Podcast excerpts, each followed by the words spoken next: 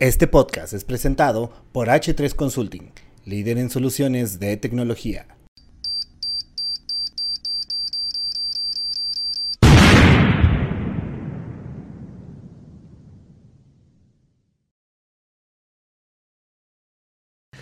Queridos amigos del podcast, sean bienvenidos a una emisión más de Matando el Tiempo. Yo soy Mata Aullido, el rey del podcast El Rey y por supuesto el rey de los videojuegos El Rey. Y hoy la verdad estoy contento y muy, em, muy tranquilo porque digo, es fácil, es, va a ser fácil esta entrevista y bien eh, apasionada porque pues tenemos hoy, chicos y chicas, Alfonso André con nosotros. Un aplauso, chinga. Uh. Ahora sí hubo buen aplauso, ¿eh? Luego digo aplausos y se escucha un grillito así. Criric, criric, criric. ¿Cómo Pues estás? gracias, gracias por el aplauso. ¿Cómo, ¿Cómo estás? Qué bueno que te dejaste venir, ¿eh? Pues estoy viejo, cansado, ojeroso, pero bien. Mi, abuelo decía, viejo, jeroso, cansado y sin ilusiones. Siempre Esa decía. era una canción, de hecho, de... Siempre decía eso. Seguramente tú no habías nacido cuando esa canción, pero es, es la letra de una canción de Oscar Atié. Ah, con De razón. Y, ochentas. y- y lo tengo muy presente que siempre decía, este, viejo, cansado, ojeroso y sin ilusiones. No, eh, la canción decía flaco, ojeroso, cansado y sin ilusiones. Ah. Así era la onda. Ah, ta- tal vez, tal vez sí decía flaco, cansado. Y, y a lo mejor ya no lo recuerdo bien, pero Yo estoy viejo, no flaco. Bueno, flaco también un poco. sí. pero más, más flaco, no, más viejo que flaco. ¿Cuánto ha, ha cambiado, ahorita que estamos hablando como de cosas contemporáneas, cuánto ha cambiado la industria musical para ti? Uf. Eh, de, de, puta, de los ochentas eh, a la fecha, o sea, recordemos que antes existía este, un, un medio masivo llamado MTV, Much Music, este, no sé, VH1, el que sea, y ellos básicamente decidían qué consumíamos, indirectamente, ¿no? O sea, si nos ponían esto, pues lo escuchábamos. Lo que nos ponían, lo teníamos que escuchar. Sí había otras fuentes de ingreso de música aquí en México, por lo menos ir al chopo, y, pero era la minoría. Hoy ya no existe esa garra que te indica qué tienes que escuchar. ¿Cómo hacen Ya, ahora hay otras, otras, otras garras diferentes, pero Lo, lo que ¿Cuánto ha cambiado mucho es la forma en que se consume la música, ¿no? Como la industria en, en sí. O sea, cuando nosotros empezamos había los vinilos y los cassettes y la música digital no existía. No existían los teléfonos celulares con toda tu colección de música ni las plataformas de streaming, ¿no? Todo eso es lo que realmente ha cambiado muchísimo. Em, la forma en que se graba la música también. Antes necesitabas de una gran compañía con un una presupuesto de muchos Inmenso. miles de dólares para llevarte a un muy buen estudio a grabar, porque pues, era la única manera de, de lograr una grabación de calidad. Ahora con las computadoras y las interfaces de audio y demás, puedes hacer un muy buen, eh, muy buena grabación en la sala de tu casa, ¿no?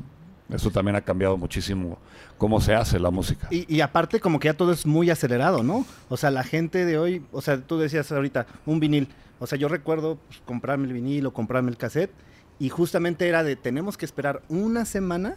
Bueno, yo, yo en mi caso que me gustaba ir al Chopo a comprar discos, yo tenía que esperar una semana para volver a comprar otro disco y pues juntar mi dinero para seguir consumiendo Sí, música. ahora con ya no. 100 pesitos al Ah, mes ah, tienes acceso a la música, a toda la todo. música que se ha hecho en la historia de la humanidad, lo cual para mi gusto le resta mucho valor a la música.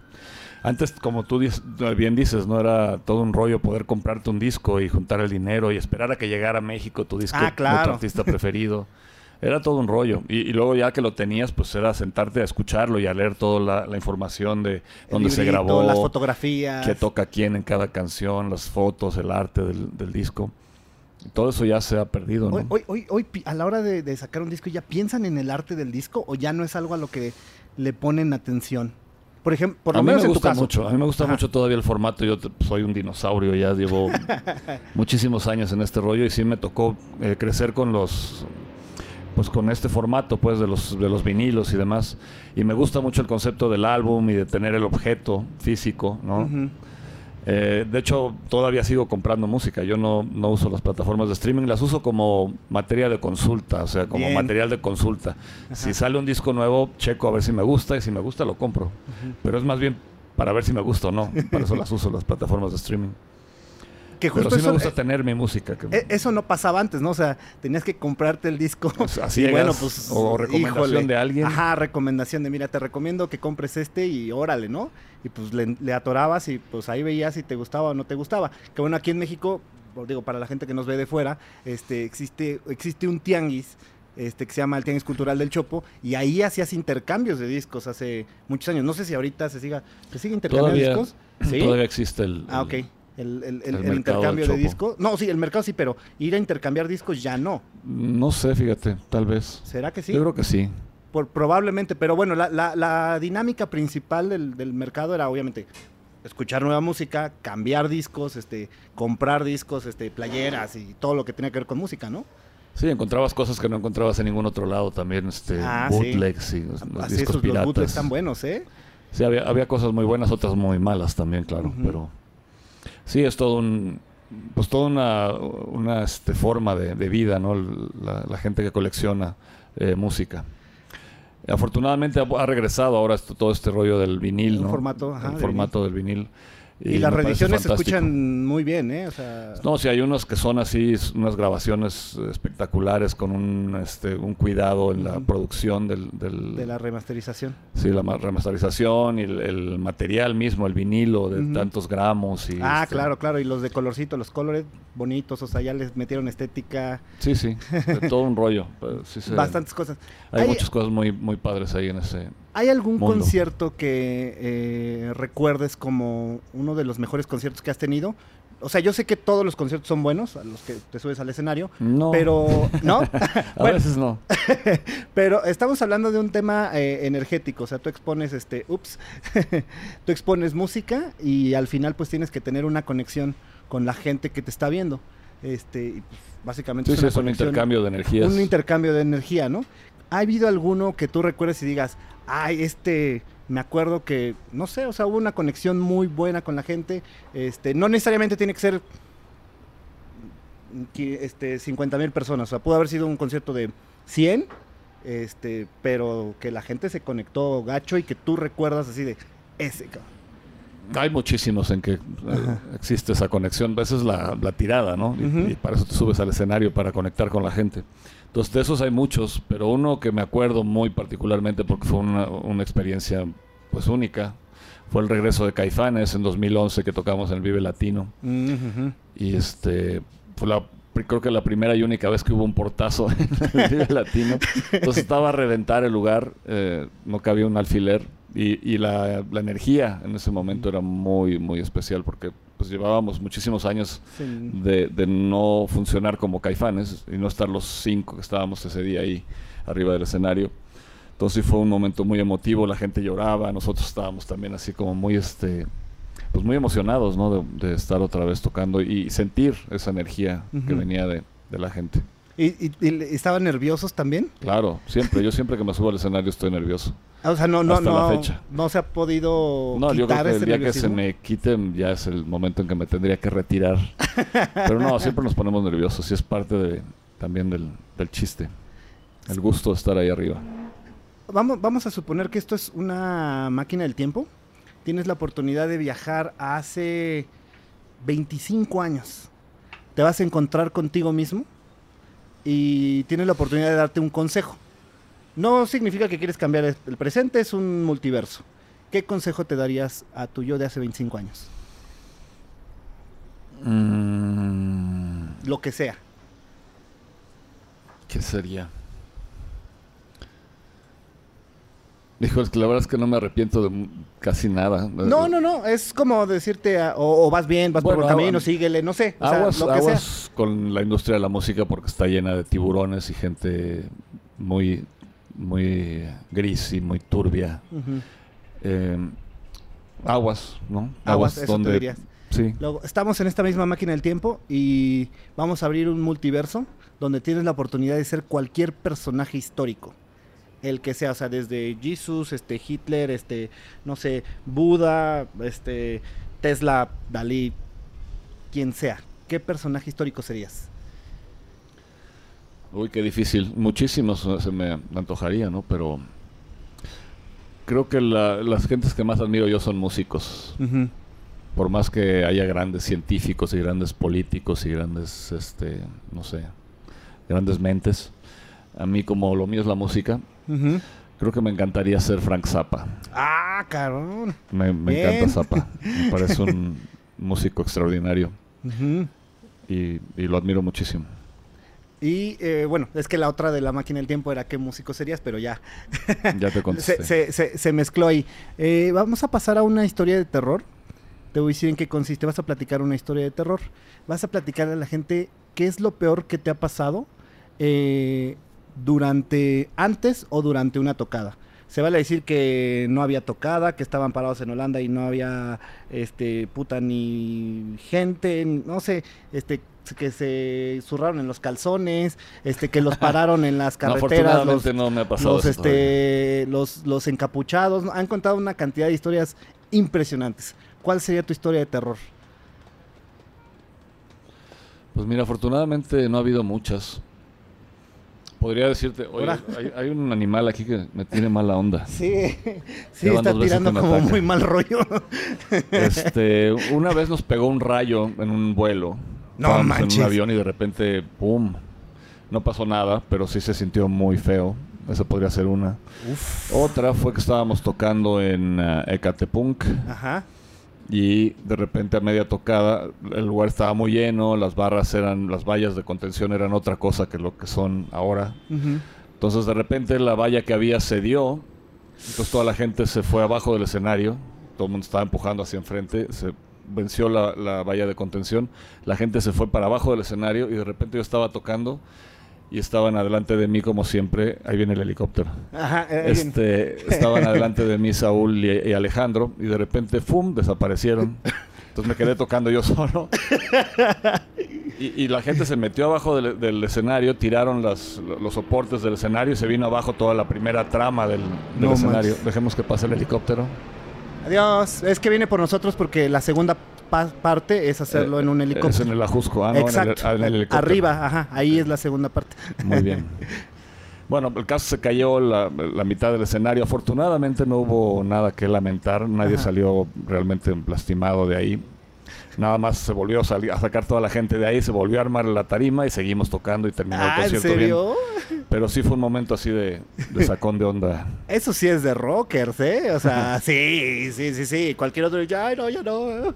Me voy de aquí. Sí, eran, eran bastante más punks las tocadas. Sí, en sí, esos- sí. En esos tiempos. ¿Hay otra historia de terror? Debe haber muchas más, pero son las dos que me acuerdo. Son las dos que tienes este eh, ahorita. Las que me vinieron a la mente. Vamos a pasar a, a una sección que llamamos el fan chismoso. Eh, publicamos quién va a venir y la gente nos manda algunas preguntas. Entonces, eh, acá está. Ah, no. Dame un segundito. Listo. Dice, ¿cuál es? Ah, caray. Yo tampoco he visto las preguntas, ¿eh? Las voy viendo al vuelo. Dice, ¿cuál es tu canción favorita de David Bowie?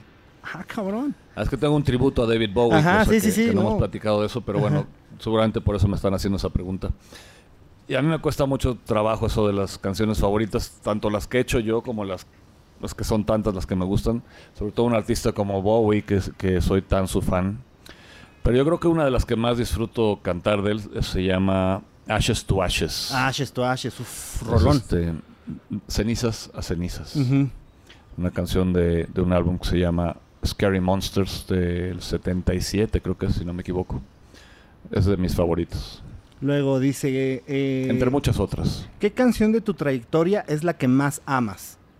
Ya la contesté esa pregunta. No puedo con esa. Esa pregunta son a todas las quiero, son como hijos para mí. Entonces, escoger una sobre las demás es muy difícil. Eh, ¿Qué tan cierto es que varias de sus canciones tienen inspiración en deidades o culturas mexicanas? Pues hay mucho de, sí, de, tratar de voltear los ojos hacia nuestra cultura, hacia de dónde venimos, nuestras raíces. Obviamente también tenemos raíces que vienen de- del otro lado del charco, ¿no? Somos un país de mestizaje. Pero son, nos sentimos muy orgullosos de las raíces de nuestro país, ¿no? De nuestro pasado eh, prehispánico. Entonces sí, muchas de las canciones están, este, digamos que basadas, ¿no? En las letras, en, en- cosas que vemos de, de nuestro pasado ancestral. Luego dice la siguiente, ¿qué artista te ha qué- ¿con qué artista te ha gustado o te gustaría colaborar? Uy, con, si fuera así de sueño guajiro de lo que sea, pues con los Beatles, con Frank Zappa, con David Bowie, con no sé, tantos. Todavía se puede con Paul McCartney. Paul McCartney, claro. Sí, todavía se podría algo Pink con los Floyd. Beatles. Ándale. este, todavía no se sé, podría. tantas bandas. Soy fan de muchas bandas de rock, ¿no? Ajá. Eh, gente aquí de mi país me hubiera... Bueno, de hecho tuve la, la oportunidad de estar en el mismo escenario con Juan Gabriel. Uf. Me hubiera encantado hacer algo más, o sea, hacer una rola o algo, pero bueno. Eso para mí eso fue maravilloso poder estar con Juan Gabriel arriba del escenario, él cantando con Jaguares. Eh, fue increíble, ¿no? Luego dice, estas son, eh, bueno, estas las mandó una persona que se llama Nacho. Dice, remasterizarán el Unplug. Dice, se escucha medio pinche, pero es una buena sesión. Sí, es una buena sesión. Se grabó pues con eh, mul- multitrack. Seguramente por ahí alguien debe tener ese material. La verdad es que no sé dónde esté. Probablemente la disquera lo tenga o la gente de MTV. Se hizo eso hace muchísimos años cuando el nervio del volcán, por ahí del 94, 95 supongo que debe haber sido. Entonces, la verdad es que yo no tengo idea dónde estén esos masters. Se remasterizaron o se mez- remezclaron, de hecho, dos canciones de ese, de ese especial de MTV, de ese Mm, de ese MTV Unplugged. disque unplugged, que no fue unplugged porque tocamos eléctrico. Pero este, se hicieron dos mezclas y se sacaron en un acoplado que salió hace muchos años, también de Caifanes. Creo que se llamaba La Historia, si no me mal recuerdo, y venían dos tracks remezclados de esa sesión de, de MTV. Pero es lo único que se, se mezcló bien, Se digamos, mezcló y se, se masterizó. Luego dice, ¿cuáles son sus mejores bateristas? ¿Cuáles son su mejo- sus mejores Supongo que bateristas son preferidos, ¿no? antiguos y los actuales? Sí, ¿cuáles son los, los, los bateristas preferidos? Antiguos Pues Casi y todos mis preferidos son antiguos porque yo soy antiguo. Eh, me encanta Ringo Starr, me, me fascina eh, John Bonham de Led Zeppelin. Eh, Bill Bruford de Jesse King Crimson, me gusta mucho. Tres. Kid el Moon. escenario de King Crimson. Bueno, él, él ya no está en esos tres, pero en esta nueva alineación de, de Crimson. Él estaba en los 70s y en los y principios de los 80s. Bill Bruford. Eh, Stuart Copeland de Police también me fascina eh, como toca. Kid Moon de, de, de este, The Who. Esos son de mis bateristas preferidos. Actualmente no sé quién podría decir. Mi hijo Julián, Bien. soy su fan. Dice, eh, ¿qué palabras quiere, qué palabras le enviarías al cielo a Taylor Hawkins, que es el baterista de los Foo Fighters? Bueno, ex baterista de los Foo Fighters. que pues lástima que le ganó eh, la fiesta porque realmente un- una persona muy querida, muy admirada y que tenía yo creo mucho todavía que darnos, ¿no? Se Y- fue demasiado pronto. Bueno, la otra era eh, top 3 de conciertos que has dado, pero bueno, ya, ya hablamos de del primero, que fuese Eh, pues el Vive Latino. Vive Latino. Pues que no, sí, también es muy difícil, son demasiados y todos increíbles. Realmente es muy difícil escoger uno sobre los demás. Pero bueno, ya escogimos uno. al Ya, menos. ya hay uno por lo menos. y, eh, ¿por qué no? Bueno, me gustaría que le platicaras a la gente ahorita todo el proyecto que traes, este, cómo lo estás conformando, este, qué se viene, como la esencia. Pues ando con Caifanes de gira. Ahorita, Ajá. de hecho, al rato me voy a, a Torreón y, y Monterrey a tocar. Aparte, pues estoy todavía tratando de, de, este, seguir con mi carrera solista. Tengo un par de discos editados. Y ahora durante la pandemia estuve editando unos sencillos. eh, salieron tres canciones. Y estoy ahorita terminando la cuarta que se llama Rezo, que muy pronto eh, estará Ya disponible. en plataformas digitales, por supuesto. Así es, desafortunadamente. Espero hacer algo, ya que ahorita estoy juntando sencillos, estoy sacando sencillos como se maneja ahora la, la industria. Pero sí me gustaría en algún momento este, A hacer. lo mejor un- esos sí, 10, 12 sencillos, meterlos a un... A un- enlatarlos y... algo sacar- físico, a algo un físico. CD o a un este, vinilo de preferencia. Ya veremos más adelante. Eh, tuve una colaboración también hace poco con un grupo de Los Ángeles, eh, colombianos que viven en Los Ángeles, que se llama Astra. Me invitaron a colaborar, me dieron una canción, prácticamente la canción estaba terminada, pero no tenía melodía ni, le- ni letra. Entonces yo junto con Chema Arreola hicimos la melodía y la letra y este, hicimos esta colaboración que se llama Navaja. También la pueden encontrar en las eh, plataformas de streaming, está muy padre, está el video también en YouTube. Y eso, o sea, también está el tributo a David Bowie, que también pretendemos seguir tocando. Es difícil, de repente pues todos estamos con otros proyectos, ¿no? Pero cada vez que podemos lo hacemos porque es, es un placer tocar estas canciones que son pues parte del soundtrack de la vida de, de todos, yo creo. Claro. Alguna ¿Y- canción ¿Y por de qué Bowie. haber escogido a Bowie? Digo, por mí excelente porque de verdad me gusta muchísimo David Bowie. Pues fue algo así como que me cayó en el regazo, no lo estaba yo buscando, nunca me, me había dado por hacer covers, ni, ni bandas de covers, ni nada que se le parezca. Pero sí me dolió mucho la partida de David Bowie, es un maestro para mí, es una- uno de los artistas que más admiro. Entonces sí me pudo mucho su partida.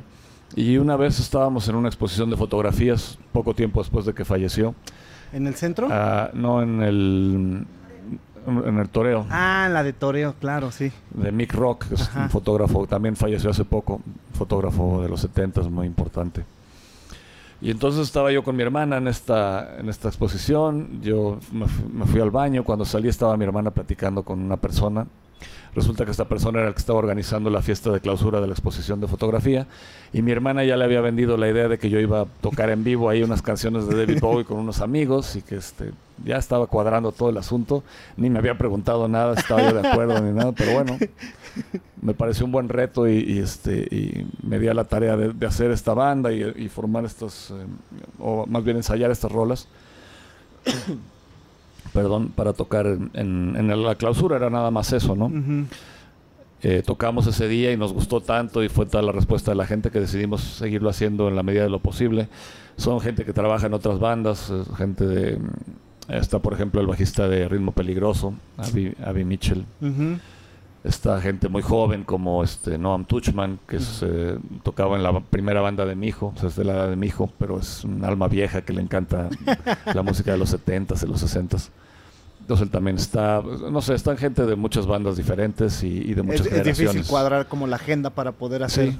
como un algo. Pero también nos gusta Constante. tanto que tratamos de hacerlo, ¿no? La- cuando se puede, pues lo, lo armamos. Ahora, ahora que está en boga todo este tema de series y plataformas de series, ¿cuál sería tu serie favorita? ¿O cuál serie estás viendo ahorita?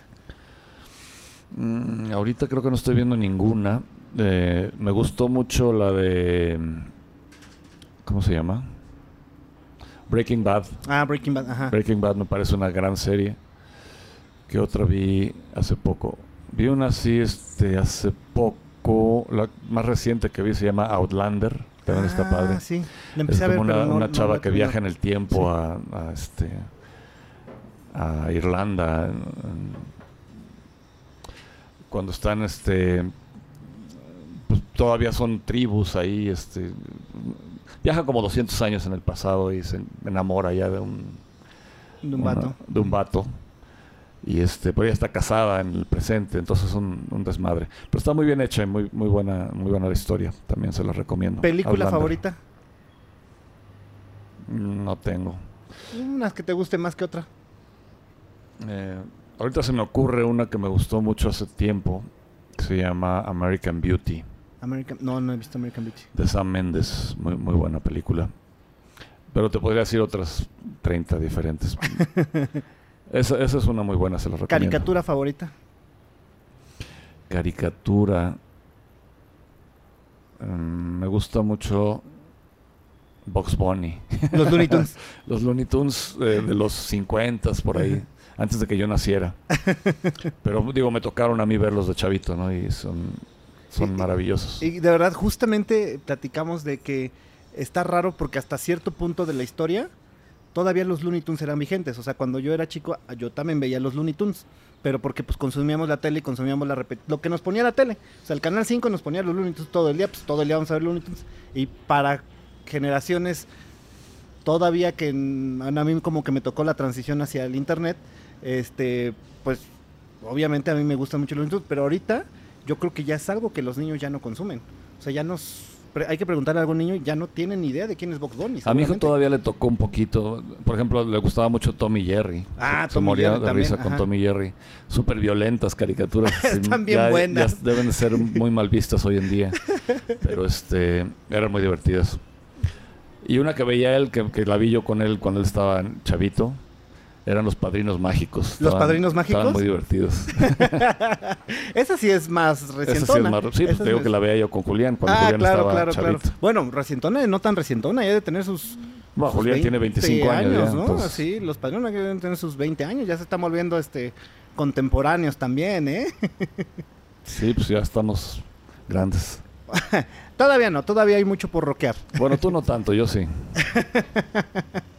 Si tuvieras eh, que darle un consejo a alguien que ahorita está empezando en la música, eh, No lo hagas. ahí está el mejor consejo, no lo hagas. No, la verdad es que es una carrera difícil. No lo digo por mí, porque a mí me ha ido muy bien, pero lo veo con muchos compañeros muy talentosos que no logran realmente conectar con, con el éxito, haciendo su propio, su propio rollo, ¿no? Muchos acaban trabajando para otros artistas o haciendo cosas que igual no, no les llenan tanto. A lo mejor dentro del mismo gremio, pero no lo que estaban planeando de inicio. ¿no? Así es. O sea, puede ser una carrera muy ingrata, pero pues si realmente están convencidos de qué es lo que quieren hacer, pues que le metan todos los kilos, ¿no? Creo que lo más importante es eh, no dejarte influenciar. Obviamente todos tenemos influencias, pero no querer copiarle a nadie más, ¿no? Sino buscar tu propio camino. Creo que eso es eh, fundamental para, para poder destacar en este en este negocio, ¿no? Tener una voz propia, tratar de, de ser tú, ¿no? ¿Y qué, qué tan fácil hoy en día puedes lograr conseguir eso? Porque si lo vemos como a lo mejor en un punto de la historia, ya ahorita es difícil tratar de crear algo nuevo, ¿no? O sea, Sí, le cada vez- buscas y dices, güey, o sea, ya todo está hecho, ¿no? O sea, ¿qué hago? O sea, ¿qué se puede inventar? No, yo creo que puedes encontrar un sello propio. Ah, o sea, un sello, sí. Sí, sí, no, no tienes que reinventar la música, ¿no? Ni Ujú. inventar el hilo negro, pero sí tener una personalidad tuya, ¿no? Como, Puede ser como músico, o como banda, o como compositor, ¿no? Creo que sí le puedes imprimir un, un sello particular a tu, a tu rollo y así, pues tener eso, un sello tuyo, Ah. distintivo. Antes de pasar a las preguntas rápidas, que es nuestra última sección, ¿hay algo que te... Digo, has pasado por un millón de entrevistas o por lo menos mil, sí, por ponerle un número. ¿Hay algo que te hubiera gustado que te preguntaran a alguien en alguna entrevista y nadie te lo ha preguntado? Que dijeras, güey, yo siempre quise hablar de la papaya y nunca me pregunté porque sé papaya, no sé, o sea, de cualquier cosa. ¿Y que no te hayan preguntado? No. ¿No? no. ¿Te lo han preguntado todo? Eh, es que realmente no me gusta mucho hablar de, de mí. Sé que lo tengo que hacer porque es parte de mi, de mi negocio, pues eh, la gente quiere saber del artista y, y qué estás haciendo y qué sé yo. Pero si me, me dieras a escoger, preferiría no hacer entrevistas. Digamos que soy una persona bastante reservada. Ok. Entonces ese sería el La respuesta es no. La respuesta es no, no hay nada que no te hayan preguntado y O que este, me gustaría o que me gustaría preguntaran que, no me hayan... Seguramente hay muchas cosas que no me han preguntado, pero está bien. Está bien así. bueno, vamos a pasar a la sección de preguntas rápidas, no se vale decir paso. Este, tienes que escoger forzosamente una opción. ¿Va? ¿Los Beatles o los Rolling Stones? Los Beatles, Rolling Stones. los, los dos los amo con locura. Tal vez tendría que escoger a los Beatles, Este, pero los dos los amo. va- eh, Led Zeppelin o los Doors? Led Zeppelin. Eh, bueno, es que David Bowie está fácil porque pues, vas a escoger a Bowie por encima de quien te ponga. Entonces, no sé, quién sabe. Bueno, a ver, The Cure o Led Zeppelin, o David Bowie, perdón. The Cure o Bowie. The Cure o Bowie. Bowie. Eh, The Pitch Mode o The Cure. The Cure. De- por encima de uf. Y mira que Depeche me gusta, You- pero The Cure me gusta más. YouTube o The Pitch Mode. Depeche Mode. Michael Jackson o Madonna. Madonna. Michael Jackson o Prince. Prince. Toda la vida. Prince.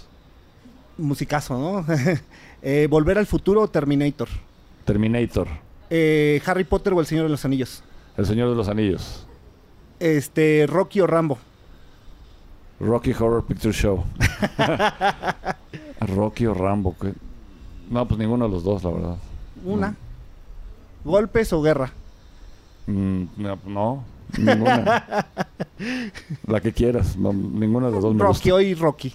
Este, El Señor de los Anillos o Game of Thrones. Señor de los Anillos. Eh, una chela o un whisky. Una chela. Una torta o un taco. Ya, ya ahora la tenemos que escribir. Es una torta de este de suadero o un taquito de suadero? Taquito. Ta- un taco de suadero.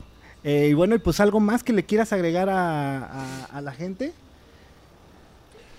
Pues darles las gracias porque tengo una carrera muy larga y se la debo toda a la gente que le ha gustado lo que hemos hecho, que ha comprado nuestros discos, que ha ido a nuestros conciertos, que sigue yendo a nuestros conciertos. Y mm, pues gracias, gracias de todo corazón porque gracias a ellos eh, he hecho todo lo que he hecho dentro de la música. Y este, nuestros amigos de Ichi Toys hicieron favor de enviarnos este obsequio para ti. Eh, no sé wow, si ya- mira Freddie, Freddie no, Mercury. Un aplauso, no se, no se queden cortos, no pasa nada, apláudanle chinga. Mama, ooh, I don't wanna die. Eso. Espero que eh, te guste. Nos costó trabajo seleccionarlo. ¿Sabes que me hicieron uno? Me hicieron uno, Ah, obviamente pirata, ajá. yo creo, ¿no? Sí, sí, sí, Pero sí. es sí. uno mío. Te lo voy a, te voy a mandar la foto. Órale, va, va, va, va, y la ponemos aquí. O sea, cuando, cuando diga eso, pum, viene la fotito ahí, para que lo vea este la gente. ¿Y los colecciones? ¿Los Funkos? No, pero voy a empezar. Ya este es mi segundo ya. Ya tienes dos. ¿Cuál te gustaría de, de, de Funkos? Porque fíjate, hay, oh, hay Michael Jackson, hay Metallica, hay Pearl Jam, hay Green Day, hay Beatles, Pues un David hay, Bowie podría ser. hay unos Bowie. Beatles. Creo que Bowie no hay, ¿eh? Mira. Bo- Bowie creo que no hay. Casi estoy seguro que Bowie no hay en Funko. Pues mira, Queen este- está en toda la banda. Ajá, y aparte hay varias versiones, ¿eh? De, de esas de, de Queen. Entonces, Ese, pues... es el, ese es el Freddy ochentero. Ajá, Con su bigote acá bien machín. Exacto. el de la personalidad y la chamarrita amarilla. Ajá. Bien, ¿eh? Yo sí me la pondría. Este, pues tus redes sociales, este, las redes sociales de... de, A mis redes ¿todo lo sociales? Alfonso André, me encuentran en todos lados como Alfonso André. Estoy en Instagram, en Twitter, en Facebook, en eh, mi, mi página de, digo, mi, sí, mi página de, de YouTube, Ujú. donde están mis videos. También Alfonso André me encuentran. Y Caifanes, creo que es Caifanes Mex, creo que está así. Eh, está también en, en todas las redes. ¿Cuál sería tu red social favorita? Yo creo que Instagram. Me ¿Instagram? gustan mucho las, las imágenes, entonces me gusta mucho Instagram porque son fotos y videos Y vas scrolleando ahí. Sí. ves- Esa me gusta bastante. Y me gusta mucho también subir fotos mías eh, que tomo yo. Me gusta tomar fotos. O también fotos mías en los conciertos. Es lo que subo también mucho ahí. Ah, ok. ¿Que ¿Cuál es el, el próximo sencillo? O los que se están promocionando. Pues los que saqué ahora durante la pandemia. El primero se llama Los Días Van. Que salió creo que el año pasado, si no me equivoco. Después está Canto Lunar. Y el más reciente que sacamos es Hasta el Alba. Y ahora sigue Rezo, que es la que estamos trabajando ahora y que muy pronto eh, saldrá. Y ya estará Y ya- bueno, con Caifanes también estrenamos un sencillo hace poco que se llama Solo eres tú. Ahí, ahí se los dejo de tarea. Ojalá que la escuchen y les guste. Ok, pues entonces vamos a despedirnos ya. De verdad, muchísimas gracias por, por haber estado Gracias aquí. a ustedes. Sé que fue difícil. Este, No, para nada. pero fue un, fue un gran paso, Un ¿eh? placer. Muchísimas gracias. Nosotros nos despedimos. Esto es Matando el Tiempo. Un aplauso, por favor, chicos. Gracias por mi. Chao. Este podcast fue presentado por H3 Consulting, líder en soluciones de tecnología.